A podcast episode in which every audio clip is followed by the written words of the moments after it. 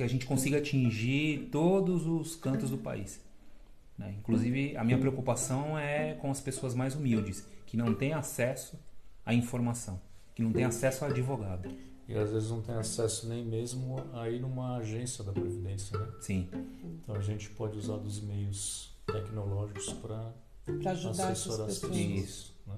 Não conheço um, uma pessoa que tentou ir direto a uma agência do INSS conseguir algum benefício.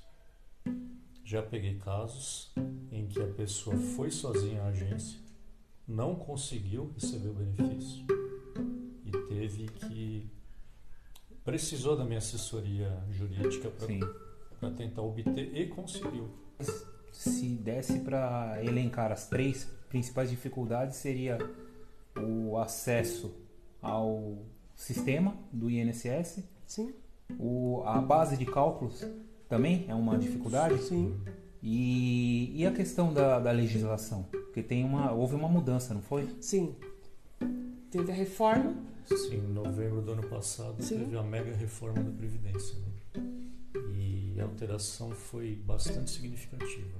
A gente pode colocar, por exemplo, a questão da. das, não existe mais aposentadoria por tempo de contribuição só. Agora ela vem com a idade também, não é isso? Sim, sim. Os requisitos. É, é, é como se as, as modalidades de aposentadoria tivessem se juntado. Né?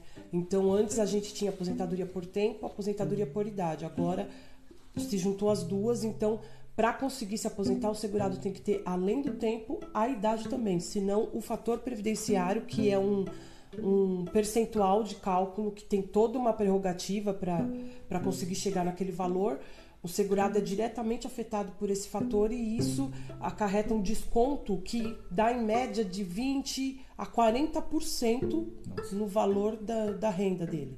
Então, é, é, é muito o grande a impacto é diferença. muito significativo. a diferença é muito grande. a necessidade, a importância de você ter uma assessoria vai te explicar qual o melhor momento para você se aposentar,